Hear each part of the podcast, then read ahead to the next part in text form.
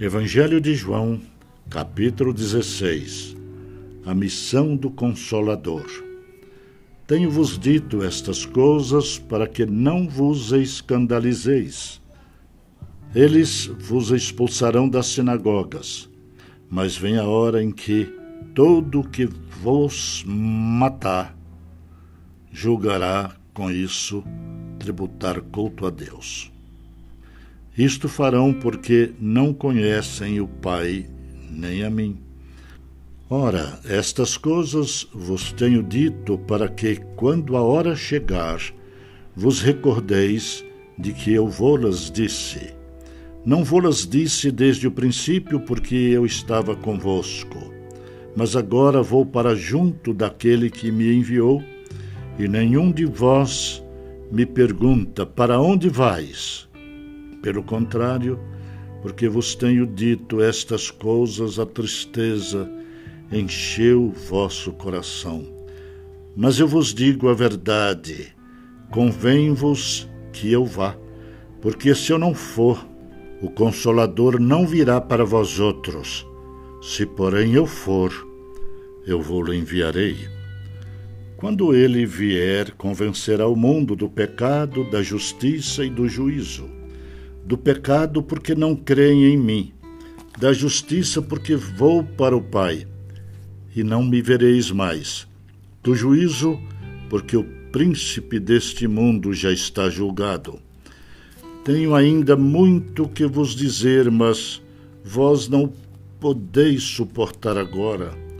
Quando vier, porém, o Espírito da Verdade, ele vos guiará a toda a verdade porque não falará por si mesmo, mas dirá tudo o que tiver ouvido e vos anunciará as coisas que hão de vir. Ele me glorificará, porque há de receber do que é meu e vou-lo há de anunciar. Tudo quanto o Pai tem é meu. Por isso é que vos disse que há de receber do que é meu e vou-lo-á de anunciar. Um pouco e não mais me vereis, outra vez um pouco e ver-me-eis. Então alguns dos seus discípulos disseram uns aos outros: Que venha ser isto que nos diz um pouco e não mais me vereis? E outra vez um pouco e ver-me-eis? E vou para o Pai?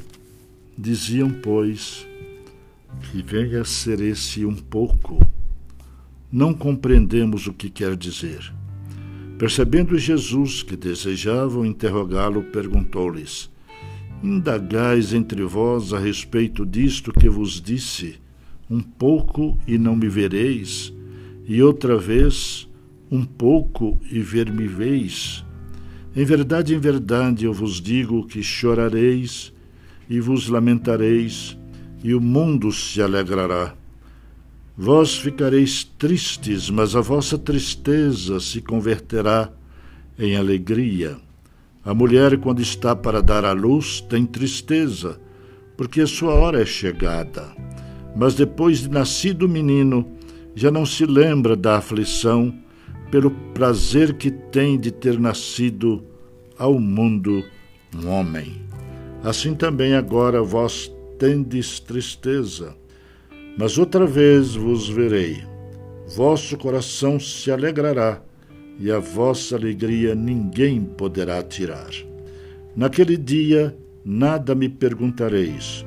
Em verdade, em verdade vos digo: se pedirdes alguma coisa ao Pai, ele vô-la concederá em meu nome.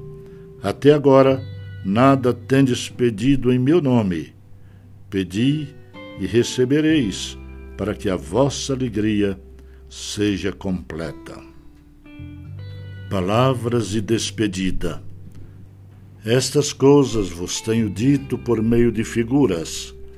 Vem a hora em que não vos falarei por meio de comparações, mas vos falarei claramente a respeito do Pai.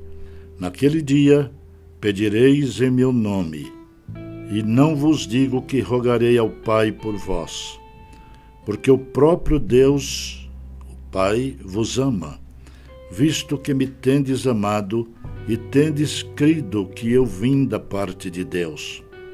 Vim do Pai e entrei no mundo, todavia deixo o mundo e vou para o Pai. Disseram os seus discípulos: Agora que falas claramente e não empregas nenhuma figura, agora vemos que sabes todas as coisas e não precisas de que alguém te pergunte. Por isso cremos que de fato vieste de Deus. Respondeu-lhe Jesus: Credes agora?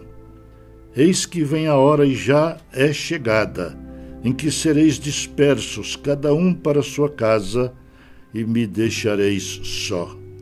Contudo, não estou só, porque o Pai está comigo. Estas coisas vos tenho dito para que tenhais paz em mim.